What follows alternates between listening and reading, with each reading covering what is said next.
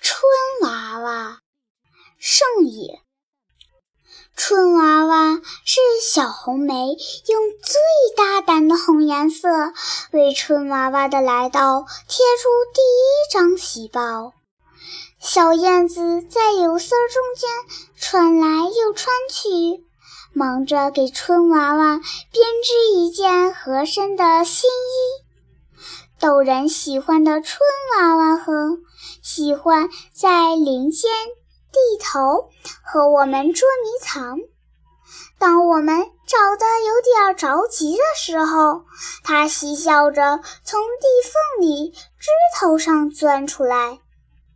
春娃娃的力气可不小，它一挺身，连很厚很硬的土块也休想压住它。春娃娃披着鹅毛褂，背着绿书包。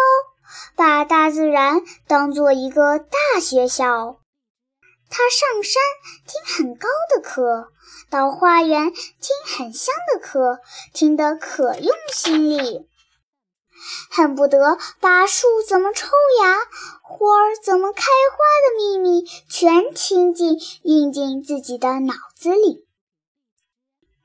起风的时候，春娃娃和我们在青草地上放风筝。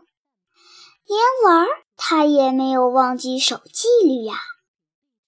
他总是把风筝拖得高高的、高高的，不让风筝缠住电线，免得给人们带来了危险。